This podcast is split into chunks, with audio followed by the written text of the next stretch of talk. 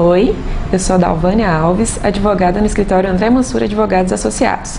A nossa conversa hoje é sobre o regime de casamento da participação final nos aquestos.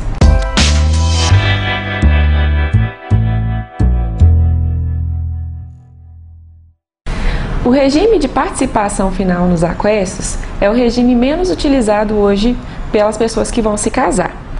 Para se casar por esse regime, os noivos vão precisar fazer o pacto antinupcial, que é aquele contrato feito por escritura pública, levar esse pacto ao cartório de registro de pessoas naturais para fazer o casamento e, após o casamento, averbar esse pacto no registro de imóveis do primeiro domicílio do casal e também nas matrículas dos imóveis que cada um dos cônjuges venha a ter antes do casamento. Por meio desse regime, Cada cônjuge vai ter o seu patrimônio individual e vai poder administrá-lo como bem quiser. Esse regime de participação final nos aquestos é como uma mistura do regime da separação convencional de bens com o regime da comunhão parcial de bens. Como que vai funcionar isso?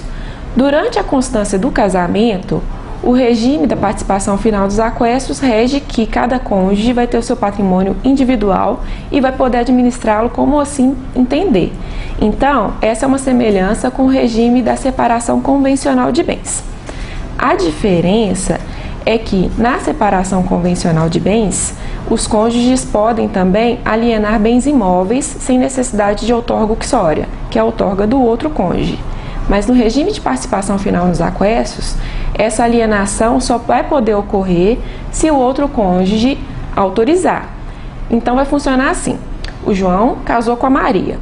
Eles estão casados pelo regime de participação final nos aquestos. O João tem um bem imóvel que ele quer alienar. Ele vai poder alienar desde que a Maria assine junto com ele essa venda. Durante o casamento, Todos os bens móveis que o João possui, inclusive veículos, podem ser alienados sem autorização da Maria. Então ele vai poder administrar tudo aquilo que ele quiser da forma que bem entender. A Maria também vai poder administrar todo o patrimônio dela da forma que bem entender. Com a mesma ressalva, o bem imóvel dela, para ser alienado, precisa de outorga do João. Então, para que eles alienem esses bens imóveis, eles vão precisar da outorga uxória. Existe a possibilidade de não precisar dessa outorga? Existe. Quando fizerem o pacto antinupcial, eles podem prever em uma das cláusulas do pacto a desnecessidade dessa outorga para alienar bem imóveis. Então, registrando essa cláusula, eles vão poder alienar, onerar bens móveis e imóveis, independente da autorização de um ou do outro. Como nos demais regimes do nosso Código Civil, não vão se comunicar durante este regime os bens que o João e a Maria possuíam antes de casar, os bens que foram subrogados nesse lugar, que são o quê? Os bens que foram substituídos. O João tinha uma casa, vendeu, substituiu por um lote. Esse bem não vai se comunicar com o patrimônio da Maria.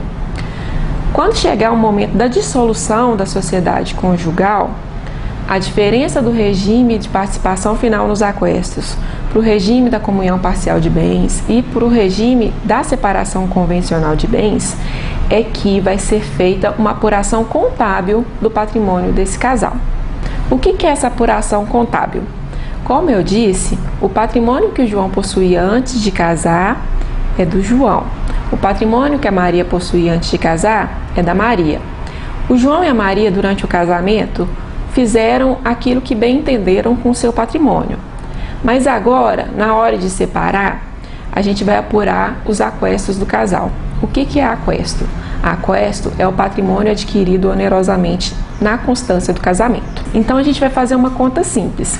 Tirando os 150 mil que eles possuíam antes de casar, do patrimônio total de 500 mil, sobrou 350.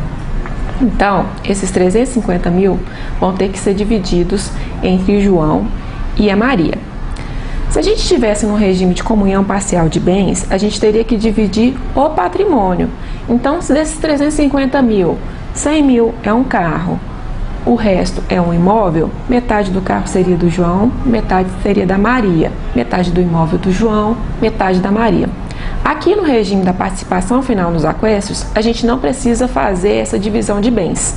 A gente vai pegar esse valor e vai apurar. Metade do valor é do João, metade da Maria. Eles podem fazer essa divisão por meio de pagamento em dinheiro um ao outro, ou podem pegar esses bens e alienar e o produto da alienação ser dividido entre os dois.